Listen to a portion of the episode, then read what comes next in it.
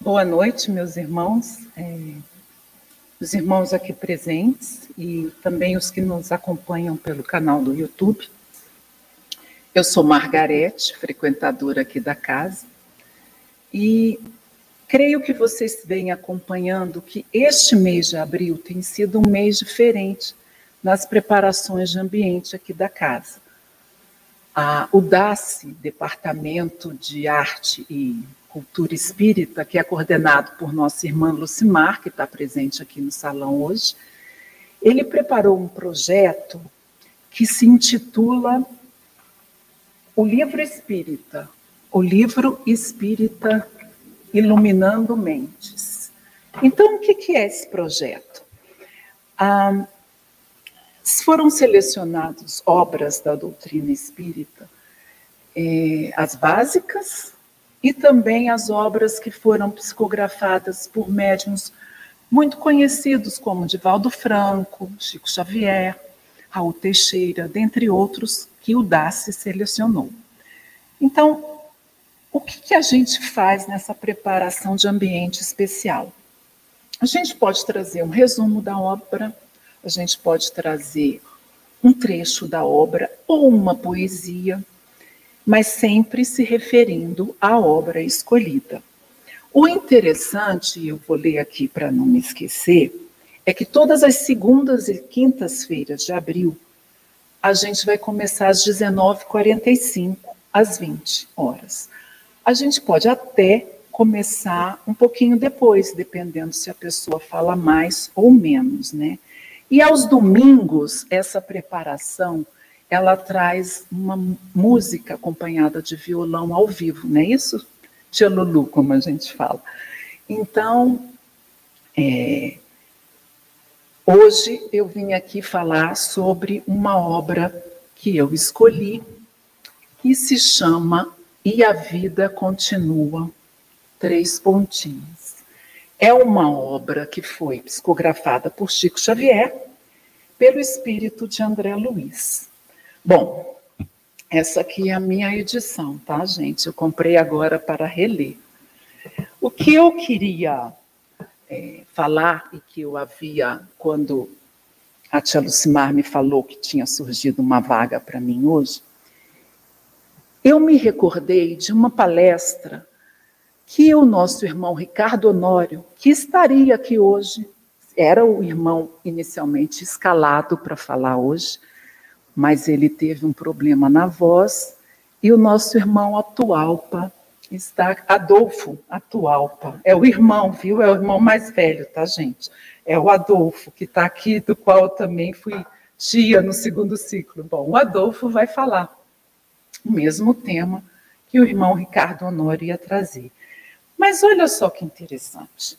No dia 18 de abril do ano passado, o Ricardo Honório estava aqui e nos trouxe uma palestra muito edificante que se intitulava O Livro Espírita Homenagem a Chico Xavier. Na ocasião, ele fez um apanhado das 450 obras de Chico Xavier e falou de algumas.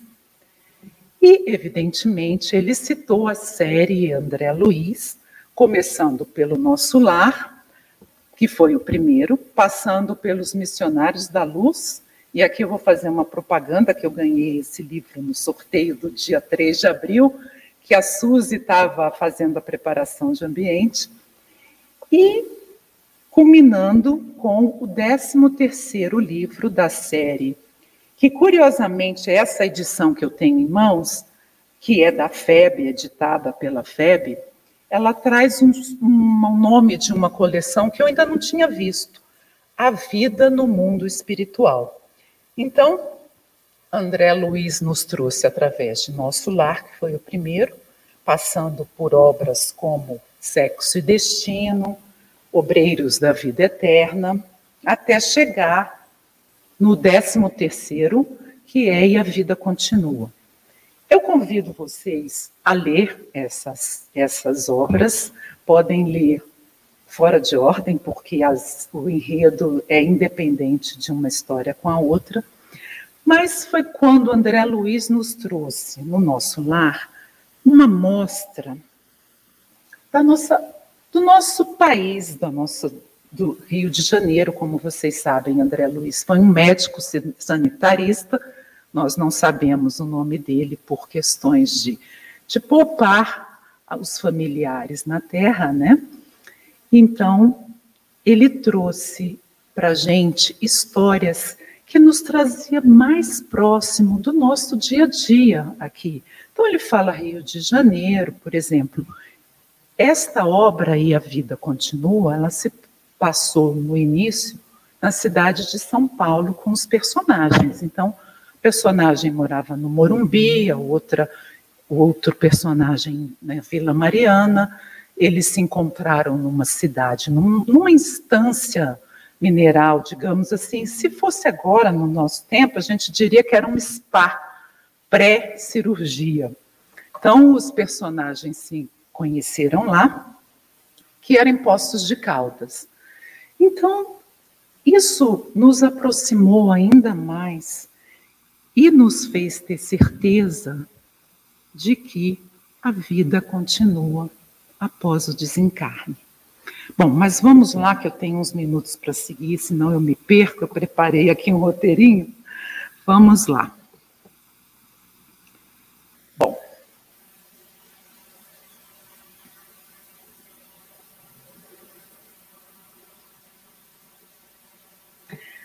Como eu havia dito, o nosso palestrante escalado inicialmente era o Ricardo Honório. O Ricardo Honório esteve aqui na Casa Espírita por mais de uma vez o ano passado. E, coincidentemente, né, Paulo? O Paulo diz assim: o universo conspira a nosso favor. Coincidentemente, hoje é 17 de abril de 2023 e o Ricardo Honório esteve aqui no dia 18 de abril de 2022. Na ocasião, ele fez uma palestra, como eu já disse, sobre as obras espíritas, né? E aí, eu queria falar para vocês de algumas coincidências que nós espíritas sabemos que não são dessa dessa minha fala hoje, trazendo para o universo do livro escolhido, que é E a Vida Continua. Bom, eu Margarete, classifiquei como algumas curiosidades quando eu estava preparando, relendo o livro, que eu queria destacar, e foi por isso que eu anotei, porque eu sabia que eu ia acabar falando mais da obra do que dessas curiosidades. A primeira delas, a gente já encontra a curiosidade. Eu, Margarete, estou destacando, tá, gente? No título da obra. E a vida continua três pontinhos. É uma frase que termina com umas reticências. E o que, que significa as reticências no mundo literário? Ela dá um, um arte mistério, ou ela diz que alguma coisa pode continuar, ou então ela está indicando que algo não foi revelado, né? Talvez uma provocação de André Luiz com a gente, mas é um título tão esclarecedor, né, gente? E a vida continua. A gente nem precisa falar muito mais do que isso. Isso é a primeira curiosidade que eu aponto, porque um título terminar com reticências não é muito comum. Né? Minha colega de profissão que está ali, a Shirley, ela sabe muito bem. Nós somos bibliotecárias, a Suzy também está aqui. Então, é, é uma certa curiosidade literária. Mas vamos lá para a segunda. A nota introdutória, aqui na edição que eu tenho, ela foi apresentada pelo espírito de Emmanuel. E quando, gente? Quando foi que Emmanuel apresentou essa obra? Está aqui. Ditada para Chico Xavier, em Uberaba, Minas Gerais, no dia 18 de abril de 1968. Então, amanhã, nós vamos fazer 55 anos que esse livro foi publicado. E aí já vem a terceira curiosidade apontada por mim. e as minhas colegas de profissão estão aqui, podem ou não endossar. O autor espiritual do livro faz uma homenagem a outro membro da comunidade espírita. Então, o espírito de André Luiz ditou uma homenagem ao primeiro centenário da obra A Gênese, de Allan Kardec. Quando? No dia 18 de abril de 1968. Então, a gente conclui que a Gênese amanhã também vai fazer 155 anos. Mas amanhã também tem uma data muito importante, né, Paulo? De um livro igualmente importante, mas eu vou deixar para nossa irmã Flávia ou o Adolfo falar sobre isso, senão o meu tempo não vai dar. Então, aqui a gente já veio a terceira curiosidade. Eu ainda não comecei a falar da obra, né? Porque eu quero mesmo que vocês leiam. Essa obra tem cinco exemplares na nossa biblioteca. A biblioteca que se chama Chico Xavier. Então, eu trouxe aqui só para vocês verem. Essa edição é diferente dessa outra, mas nós temos cinco exemplares disponíveis para empréstimo aos nossos associados, tá certo? Bom, mas vamos lá, continuando. Deixa eu rodar mais aqui, senão não vou falar das outras curiosidades.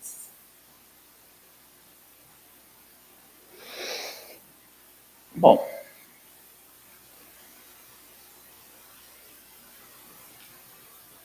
a outra curiosidade é que como eu disse, o Ricardo Honório falou no ano passado das um passando de algumas das 450 obras do, de Chico Xavier, psicografadas por Chico Xavier. E quando ele falou da coleção André Luiz, ele citou, obviamente, o primeiro, que é o nosso lar. E aí, na ocasião, ele falou: quem, quem aqui viu o filme?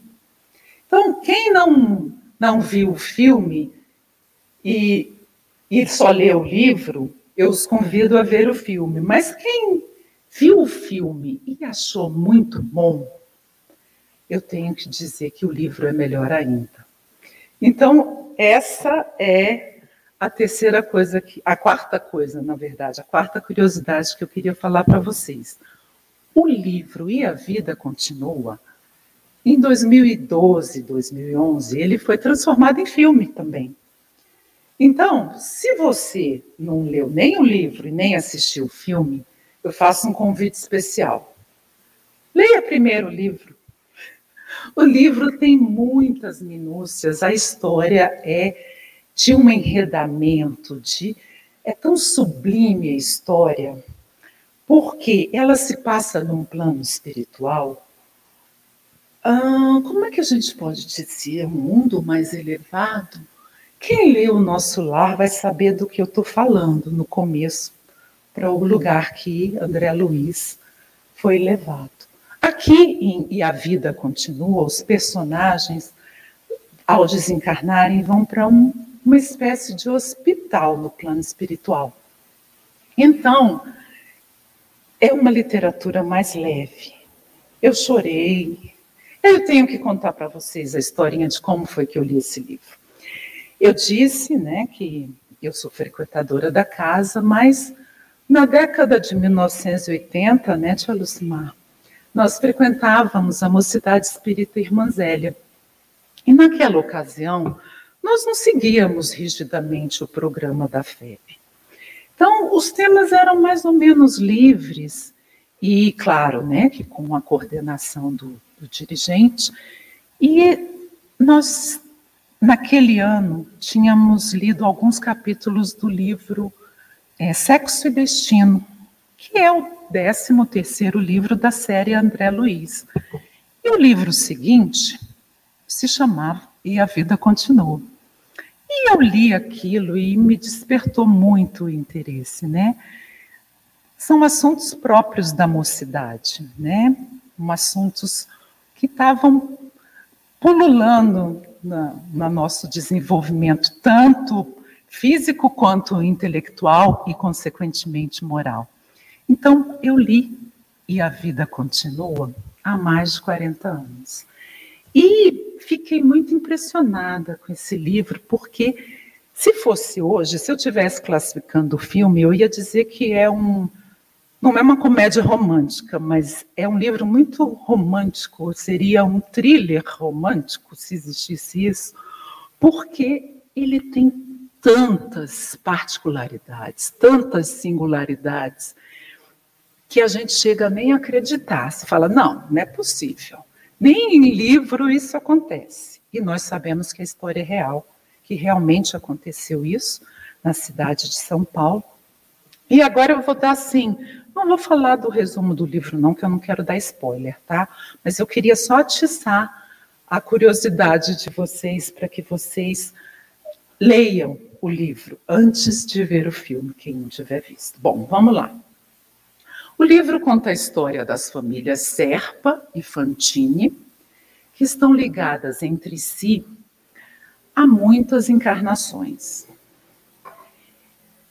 E aconteceram tantos fatos que as famílias tiveram que perdoar, se perdoar tantas vezes, porque haviam cometido deslizes, erros, injustiças, e inclusive suicídio. Então vamos lá. Uma moça chamada Evelina Serpa Estava muito triste, desconsolada, porque ela estava com uma doença que ainda não sabia o que era, mas que era grave, e que ela ia ser submetida a uma cirurgia dentro de poucos tempos. Então, a família enviou para esse tipo de spa moderno que eu apelidei aqui, que era essa estância em Poços de Caldas. E lá ela conheceu Eveline na Terra, tinha 26 anos de idade. Lá ela conheceu esse, esse hospital, digamos assim, esse spa, tinha um parque com uma árvore muito frondosa. E a Eveline, um dia andando lá, toda desconsolada, porque ela era muito católica, muito fervorosa, confiante em Deus, ela sempre temia se a cirurgia ia ser bem sucedida, ela estava andando por esse parque encontrou sentado assim num, num banco um senhor que o livro descreve como um senhor enrugado, ou seja, um homem já na sua idade madura, que era o Ernesto Fantini. Bom, eles trocaram ali meia dúzia de palavras, o Ernesto havia sabido na recepção que a senhora Evelina Serpa tinha a mesma moléstia que ele, só que o caso do Ernesto era mais grave. Ambos seriam submetidos dali a dias a uma cirurgia em São Paulo, onde também eles residiam. Evelina no Morumbi e Ernesto na Vila Mariana. E aí, é, bom, ambos são submetidos à cirurgia. O Ernesto desencarna durante a cirurgia e é levado para um, uma espécie de hospital no plano espiritual, onde recebe cuidados de uma enfermeira. E Evelina é, faz a cirurgia, vai para casa fica, passa ainda alguns dias, não me recordo se seis ou dez, com o, o marido devoto, Caio, mas ela desencarna e também vai para o mesmo hospital no plano espiritual, que estava Ernesto Fantini. Lá, um belo dia, depois de mais de dois meses, eles se encontram. E, e durante todo o tempo, os dois achavam que estavam ainda vivos, ou seja, encarnados. E eles faziam um monte de perguntas para para as enfermeiras que chegavam para cuidar deles. E aí Ernesto desenvolveu uma teoria da conspiração, que eu estou chamando, onde ele encontrou Evelina e eles se cumprimentaram, o que estamos fazendo aqui, há quanto tempo você está? E o Ernesto diz, há mais de dois meses. E aí Ernesto fala, eu já tenho uma conclusão lógica de onde nós estamos. Nós fizemos a cirurgia, por alguma razão, nós ficamos com algum problema mental e nós estamos internados numa, numa espécie de manicômio. Porque é a única explicação, porque nenhum dos nossos parentes veio nos visitar até agora. Nós estamos aqui há mais de dois meses, só podemos estar num lugar proibido de receber visitas, porque senão a minha filha, a minha esposa, Elisa já estaria aqui. E aí eles passam a dividir esse mesmo pensamento de que eles haviam é, logrado êxito na cirurgia na Terra e que estavam com algum problema de transtorno mental que estavam nessa, nessa instituição. Bom, gente, mas aí acontece toda sorte de, de acontecimentos assim, mas que palavra eu poderia descrever melhor? Impossíveis de acontecer. Para vocês terem uma ideia, eu não quero dar spoiler. Antes de se casar com Caio, a Evelina tinha tido um namorado chamado Túlio, que havia cometido suicídio. Túlio já acompanhava muitas encarnações. A família Serpa e Fantini, como eu disse, tinham inúmeras encarnações de, de acontecimentos. Na Terra, na última encarnação de Ernesto, ele havia se casado com Elisa. E Elisa era apaixonada por outro espírito, outra pessoa encarnada no mesmo meio. Cinco minutos? Bom, eu tenho mais cinco minutos para falar, então vou incumpridar tudo, vou passar para o final. É, Leiam o livro, tá? Ou assistam o filme, mas lendo o livro sempre vocês vão se deleitar com uma história maravilhosa que nos dá certeza de que a vida continua após o desencarne aqui na Terra. E aí eu falo, queria falar que o que essa obra nos ensina é a praticar o autoexame, o autoconhecimento, a meditarmos nos fatos que acontecem, porque são, são passagens que são tão próximas de nós, parece que você está lendo ali e fala, mas isso aconteceu comigo quando eu passei por tal acontecimento. Traz muito próximo de nós a certeza de que a vida continua. Bom, eu queria então terminar falando da última curiosidade do livro, que eu não posso deixar, que seria a quinta, né? Como eu disse, curiosidade intitulada por mim. O último capítulo desse livro tem o mesmo título do título da obra. E a vida continua reticências. Aqui nesse livro também é importante destacar que André Luiz fala do Instituto de Serviço para a Reencarnação. Eles vão para uma espécie de centro cultural no, no hospital, lá no local que eles se encontram, Evelina e Ernesto, e começam a estudar, e uma das primeiras aulas é da existência na Terra.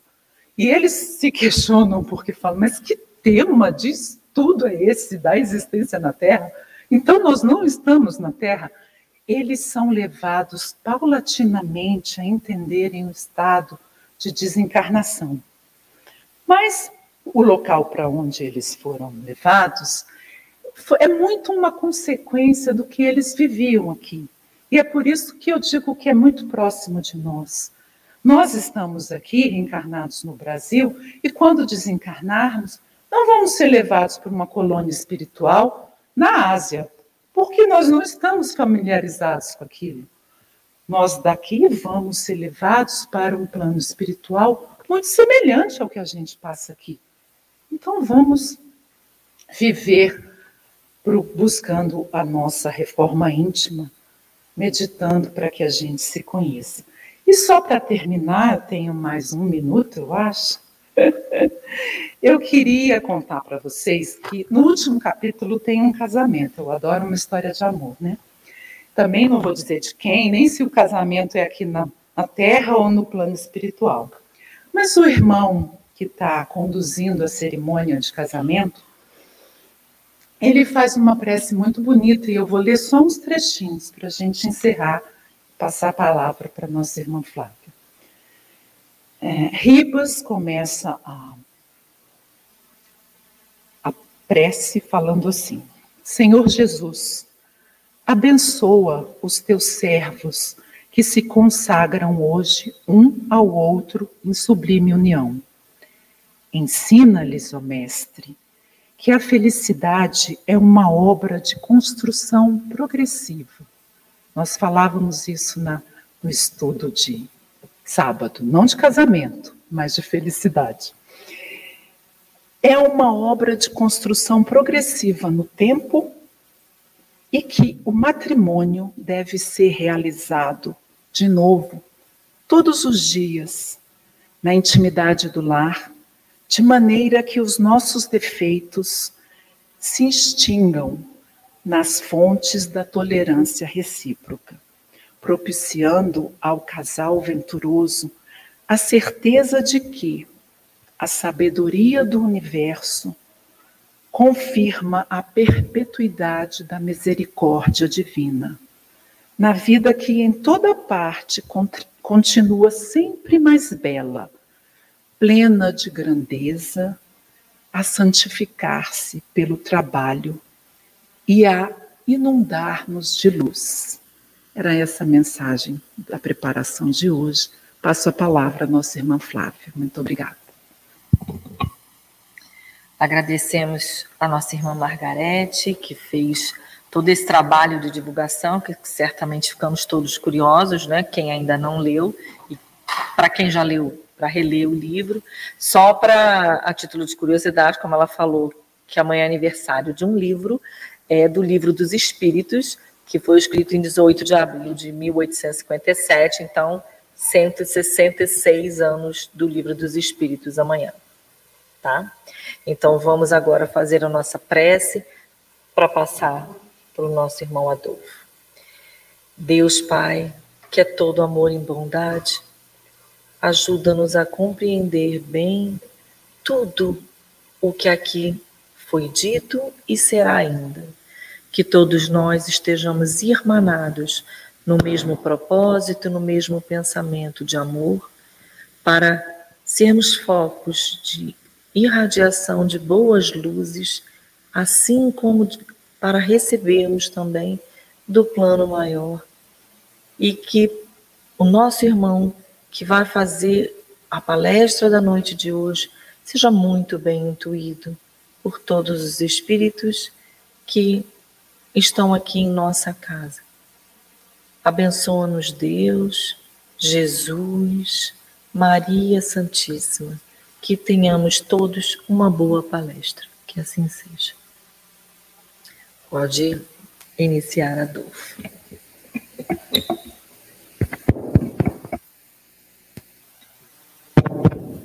Boa noite, que Jesus nos abençoe essa preparação de ambiente foi maravilhosa, né? A recordação da nossa querida irmã Margarete. Nós vamos falar hoje sobre o tema vida social, que vem do livro Desperte e Seja Feliz, do nosso querido Divaldo e Joana de Ângeles. Então, Divaldo, é, através de Joana de Ângeles, ele, ele nos traz a seguinte, a seguinte colocação para começar entre as conquistas preciosas do processo de evolução do ser, que abandona o primarismo e alcança os patamares da razão, destacam-se a vida social.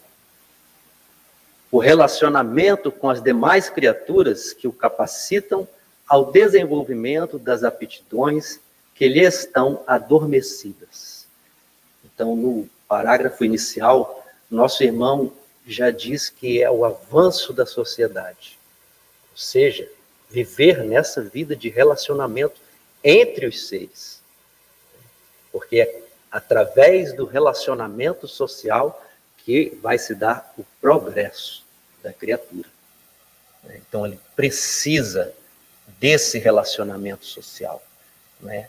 O indivíduo foi criado com essa capacidade de relacionar-se né, e através dessa faculdade do relacionamento social, progredir, crescer, né, se desenvolver. Então, há uma necessidade o relacionamento social. É uma necessidade da criatura. Daí, né, eu fui pegar do Livro dos Espíritos, na questão de número 766, ele fala assim: A vida social está na natureza? Está em a natureza? E a resposta: certamente. Deus fez o homem para viver em sociedade. Não lhe deu inutilmente a palavra e as outras faculdades necessárias à vida de relação, né? Então, o livro dos Espíritos, né, na obra básica, né, Kardec, vem corroborar com essa colocação né, de Joana de Ângeles, da necessidade do relacionamento social. Então, nós fomos criados para viver em sociedade, nada de isolamento. Né? O isolamento propicia o egoísmo, como a gente vai ver mais para frente. Então, a importância é da consciência dessa necessidade de viver juntos. Um ajudando o outro no seu relacionamento. Né? Aquele que tem mais condições, que vai à frente, vai ajudar aquele que ficou mais para trás. Né? E vai se desenvolvendo. Um ajudando o outro, vai se desenvolvendo e vai construindo o progresso. Né? O progresso não só individual da criatura, né, que vai progredindo, como o progresso da humanidade, das civilizações. Mas a gente observa que a civilização cresce quando no seu conjunto, né, dos membros que formam aquela civilização, né, se ajudam e progridem junto e constrói uma sociedade melhor. Né? Se a gente for observar né, no, no grande desenvolvimento urbanístico, cada um vai fazer uma pequena parte. Já observaram?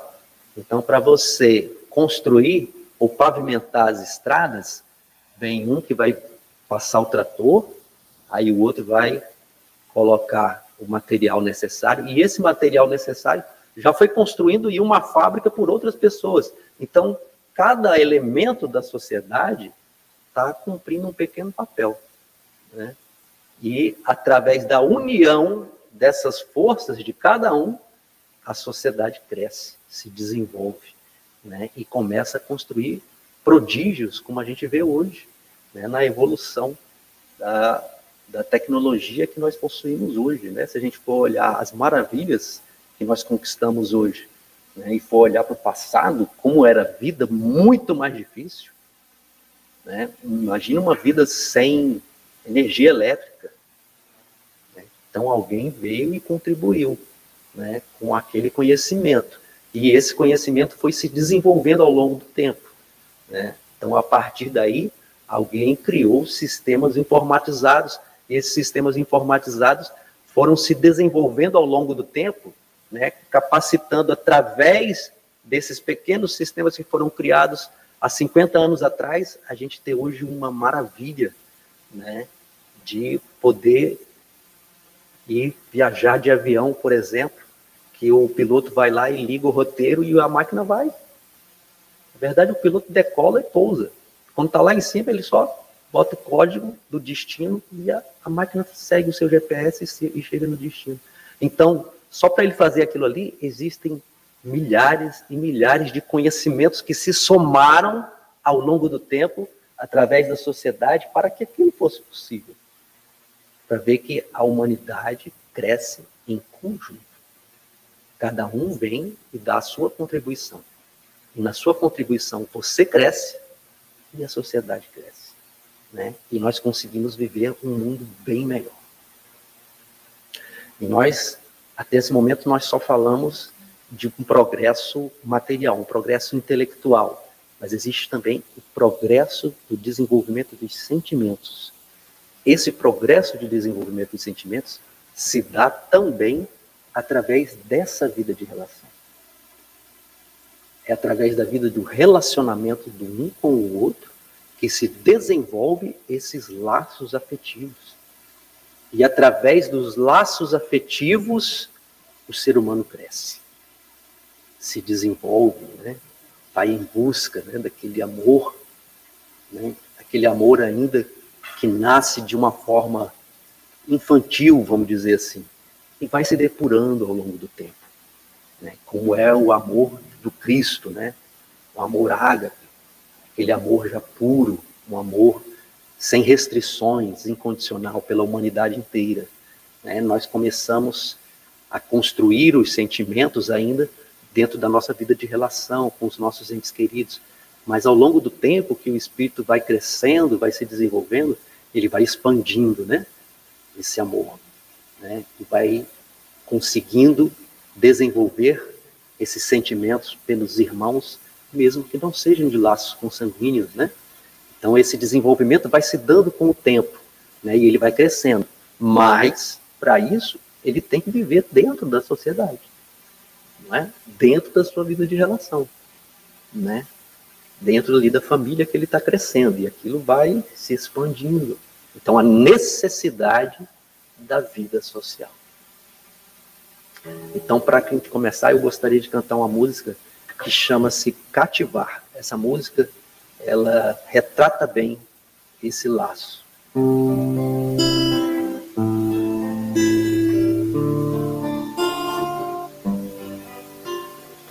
Há uma palavra tão linda, já quase esquecida, se lhe cativar. Contendo sete letrinhas e todas juntinhas, se lhe cativar. Cativar é amar, é também carregar um pouquinho da dor e alguém tem que levar cativo, disse alguém. Laços fortes criou, responsável é você pelo que cativou. Oh, oh, oh num deserto tão só, entre homens também. Vou tentar cativar, viver perto de alguém. Cativo, disse alguém, laços fortes criou. Responsável tu és pelo que cativo. Oh, oh, oh,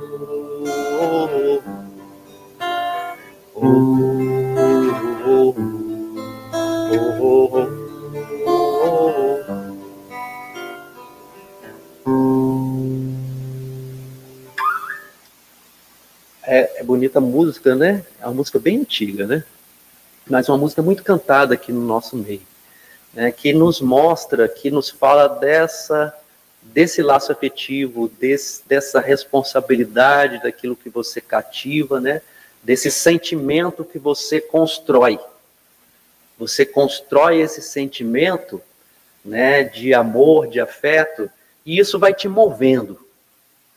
Essa é a realidade. Aí é que vai o progresso da criatura, porque por aquele que você ama, por aqueles que você ama, você se sacrifica e combate o seu egoísmo.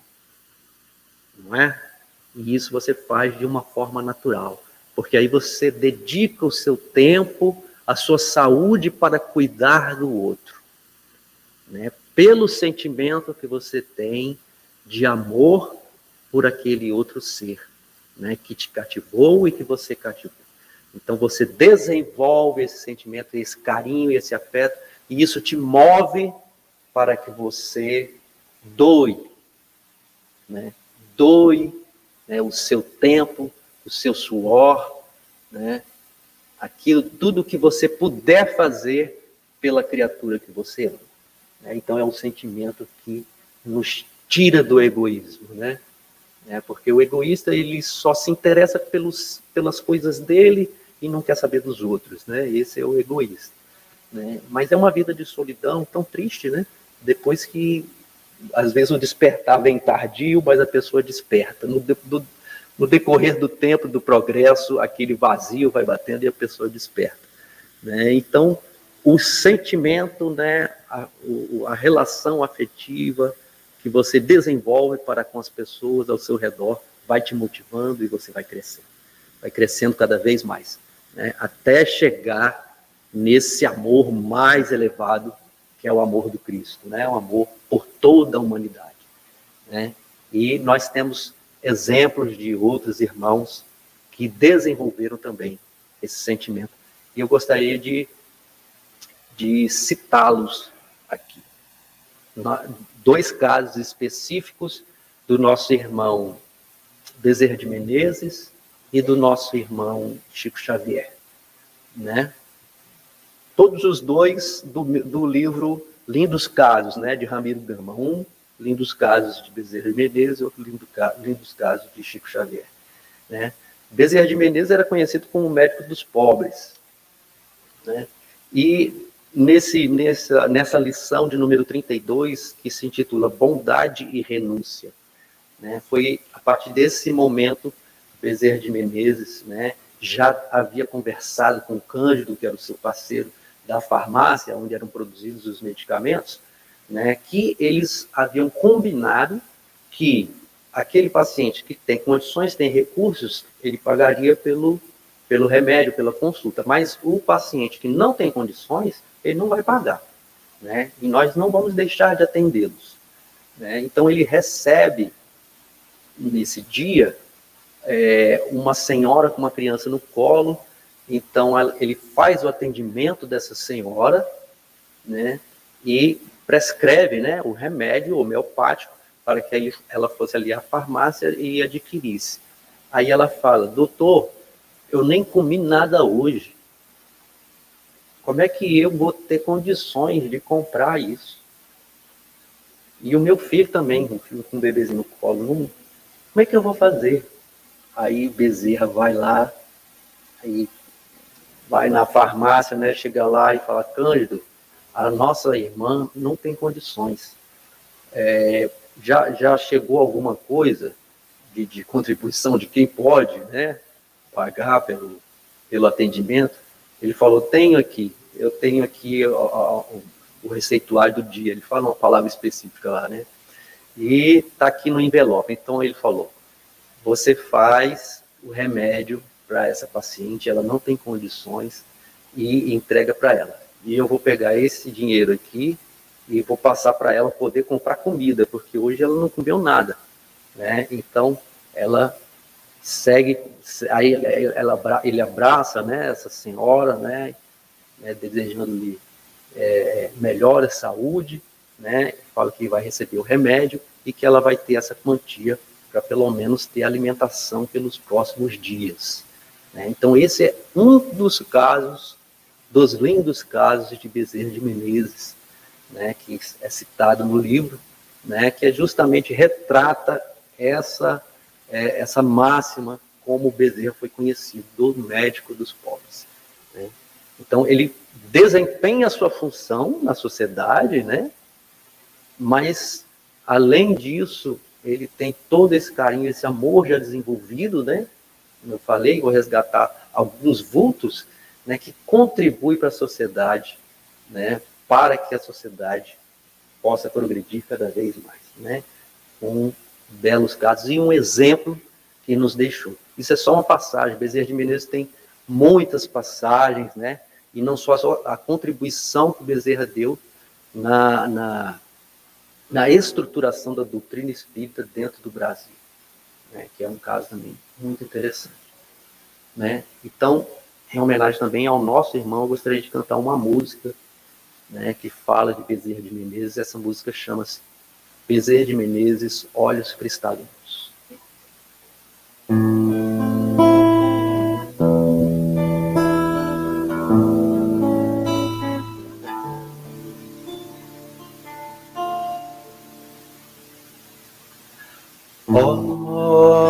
Olhos cristalinos, azuis da cor do céu.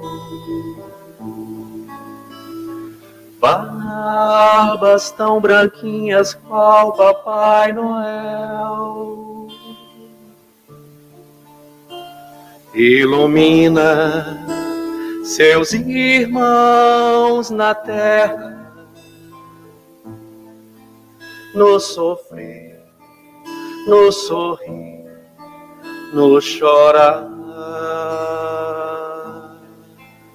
Ilumina teus irmãos na terra, no sofrer, no sorrir, no chorar. Bezerra de Menezes, apóstolo do bem, recebe as nossas preces e o coração também. Bezerra de Menezes, apóstolo da luz, depõe a nossa dor aos pés de Jesus. Bezerra de Menezes, apóstolo do bem, recebe as nossas preces e o coração também. Bezerra de Menezes, apóstolo da luz, depõe a nossa dor aos pés de Jesus.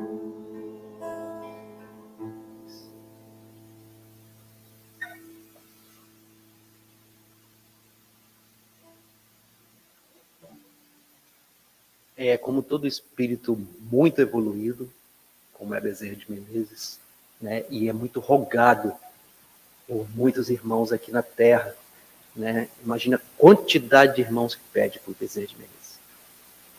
Então ele tem uma legião de espíritos subordinados aí que vai para atender todas as rogativas, né? Como diz aqui na, na nossa lição. Então, outro vulto, como é Chico Xavier, também lindos casos, como depois que o Chico faleceu, veio um monte de livros contando casos de Chico, que não foram né, apresentados enquanto ele estava em corpo físico, né, mas depois vieram muitos casos do Chico, né, e várias e várias lições. Mas esse eu achei, eu retirei também do Lindos Casos de Chico Xavier, de Ramiro Gama, é, e essa lição se chama Na Defesa do Verme. Vocês já devem conhecer, é uma lição também bem conhecida, né? em um determinado trabalho que estava sendo realizado, ao fim do trabalho, veio um irmão, né, e colocou Chico nas alturas, né? Chico, seu trabalho foi maravilhoso, você está de parabéns, você é um médium fantástico, né? O que seria de nós sem você? Então começou a tecer um monte de elogios para Chico Xavier e isso incomodou ele, como uma pessoa humilde, né? Não gosta de de que ficam fazendo tantos elogios à sua pessoa. Né? Então ele vai e responde para esse irmão: Não, meu irmão, eu não sou nada disso. Né? Eu sou um verme. Então, na hora que ele fala isso, aparece Emmanuel. Aí Emmanuel chega para o Chico e fala: Chico, o que, que você está falando do verme aí? Né? Imagina só. Aí, Chico, o verme tem uma função importantíssima, escrita por Deus na natureza. O que, que você está falando do verme aí? Aí o Chico, meu Deus do céu. Então, não, não, eu não sou um verme, eu sou um subverme. Então, você, você vier falar para mim do que, que eu sou, eu sou um subverme. Né? Tamanha era a humildade do Chico. Ele não aguentava né, quando as pessoas vinham enaltecer ele, né? mas ele teve um mentor que puxava né, a rédea bem curtinha, né, como Emmanuel, para ajudá-lo nessa sua atividade. Então eu gostaria também, em homenagem ao nosso irmão Chico, cantar uma música que chama-se Irmão Chico.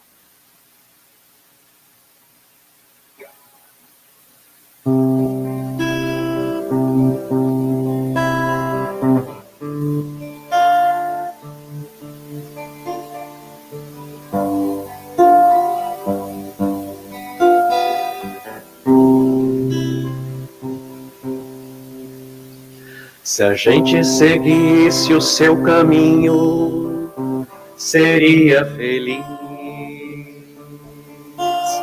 Se a gente ouvisse os seus conselhos, seria feliz. Se fosse manso como ele, seria feliz tinha mais coragem e determinação para mudar. Se a gente compreendesse mais o que ele deixou, seria caridade e paz, a mão do amor não ia ficar chorando, nem se lamentar. Quem seguir os seus conselhos vai se iluminar. Quando acusados ou amor, caluniados ou perdão, quando traído usou a luz do coração. Quando atacado, ele sorriu, elogiado, ele nem viu. Meu irmão Chico, nossa eterna gratidão. Quando acusado usou amor, caluniados ou perdão, quando traído, usou a luz do coração. Quando atacado, ele sorriu, elogiado, ele nem viu. Meu irmão Chico, nossa eterna gratidão. Meu irmão Chico, nossa eterna gratidão.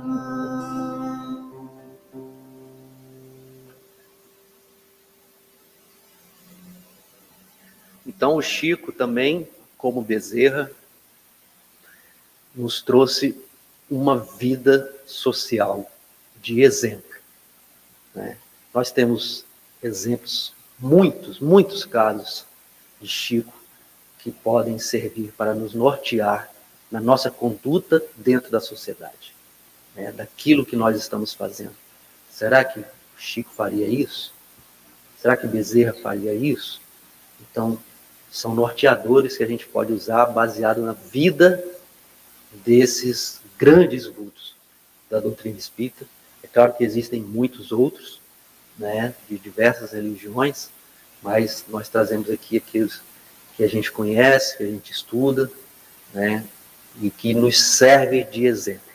É claro que o roteiro, o exemplo maior é o Cristo, Jesus, né, mas a gente também segue a vida desses grandes missionários, desses grandes apóstolos, né, que nos ajuda a crescer. Nosso irmão Divaldo traz algumas outras colocações e nos diz assim: mesmo entre os animais, o instinto gregário funciona levando-os ao grupo. Graças a essa união, o mais forte defende o mais fraco, perpetuando a espécie. Eu achei interessante isso, porque dentro da vida de sociedade, né, ele mostrou que mesmo entre os animais, o mais forte defende o mais fraco. E eu tinha lido uma passagem que tinha sido estudada num grupo é, da, da prece dominical. E na prece dominical, no Evangelho, você for pegar lá no capítulo 28, nesse item que ele fala: Venha a nós o teu reino. Aí tem uma explicaçãozinha de Kardec, né? Sempre embaixo de cada trechinho ele faz uma, uma explicação. E nesse item ele fala assim: Senhor, deste aos homens leis plenas de sabedoria e que lhes dariam a felicidade se eles cumprissem. Com essas leis, fariam reinar entre si a paz e a justiça, e mutuamente se auxiliariam em vez de se maltratarem. O forte sustentaria o fraco em vez de o esmagar. Então, isso representa o reino dos céus. Quando ele fala, venha a nós o teu reino. Quando o mais forte ajuda o mais fraco. Não é? Esse é o exemplo da sociedade. E a gente vê, ainda infelizmente, na sociedade o mais forte esmagando o mais fraco. Principalmente na, é, é, nas questões é, do poder que hoje é o poder financeiro da sociedade, aquele mais forte esmagando o mais fraco, em vez de colaborar para que a sociedade cresça como um todo, né? que é aí a representação do reino dos céus. Quando mais forte, aquilo que ele tem de forte, no caso do animal seria aquela força bruta, mas do homem não. Do homem a sua capacidade intelectual, né? a sua capacidade de desenvolver dentro da sociedade. Então ele tem que usar aquilo que ele tem que o torna forte para ajudar o mais fraco. Então quando ele faz isso, é o caminho para trazer o reino dos céus para dentro da sociedade. Né? Então, dentro da nossa vida de relação, aquele que já se desenvolveu, já cresceu, tem condições mais do que o outro, não vai escravizar o outro. Pelo contrário, ele vai dar-lhe condições para que aquele cresça. Né? E observe bem, é dar condições, não é carregar porque aí ele não cresce também. Então ele tem que dar-lhe condições para que aquele que é mais fraco desenvolva-se, cresça também. Não é? Dando-lhe condições para que ele cresça, não o esmagando. Né? Então, dentro da vida de sociedade, nós vemos isso. Então, para concluir a lição do que é trazida por, pela Joana de Anjos, ele conclui assim. Claro, trazendo Jesus né, para o ensinamento. Ele fala assim: desperte e seja feliz. Jesus, na sua condição de espírito excelso, jamais se insulou, evitando vida social. Conforme a circunstância e a ocasião, manteve o relacionamento social com aqueles que lhe acercaram ou que buscaram, desvelando a grandiosa missão de, do ser inteligente na Terra, emulando ao estado de pureza, de elevação e demonstrando a brevidade do corpo físico, a transitoriedade do mundo orgânico diante da vida espiritual perene, de onde se vem e para onde se vai, para, para onde se retorna. Então, o exemplo maior é do Cristo né, o Cristo dentro da sua vida de sociedade. Ele entrou, viveu naquele meio ainda que era um meio de selvageria, de brutalidade, se você for né, analisar como é que era a vida naquela época, né, de extrema violência, né, e ele não se omitiu. Dentro da sociedade ele veio, deu o exemplo. Né. Então eu gostaria de cantar uma música chamada Canção de Genezaré. É uma música também bem conhecida, que nos retrata, retrata ali um pouco da passagem de Jesus, né, do lago de Genezaré.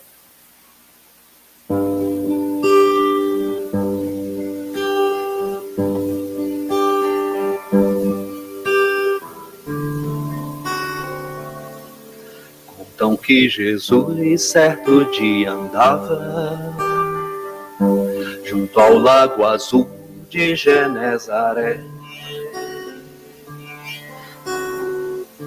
E a multidão ele ministrava seus ensinamentos de amor e fé. Com saliva e lodo curava os cegos, junto ao velho tanque de Siloé. Numa tarde linda de primavera, outros mais prodígios ele fizera na cidade santa de Nazaré. Foi o bom Jesus que me ensinou junto ao lago azul de Genezaré. Caridade, luz, bondade, amor, verdade e fé. Tanto no Tabor, em Jerusalém, como em Betânia, em Genezaré, ele foi caminho, verdade e vida, como ainda é. Foi o bom Jesus que me ensinou junto ao lago azul de Genezaré, caridade, luz, bondade, amor, verdade e fé. Tanto no Tabor, em Jerusalém, como em Betânia, em Genezaré, ele foi caminho, verdade e vida, como ainda é. para nos lembrarmos um pouco da passagem do Cristo, né? Do Mar da Galileia, né? Que era o Lago de Genezaré. Então, que nós possamos né, ter essa consciência da necessidade do relacionamento social, né, do nosso desenvolvimento, tanto intelectual quanto afetivo dos sentimentos, se dá dentro da sociedade, dentro ali do nosso seio familiar, né? onde nós somos testados dia a dia, é ali. Né? E nos locais dentro da sociedade em que a gente se encontra são oportunidades para o nosso desenvolvimento. E a gente não pode se isolar.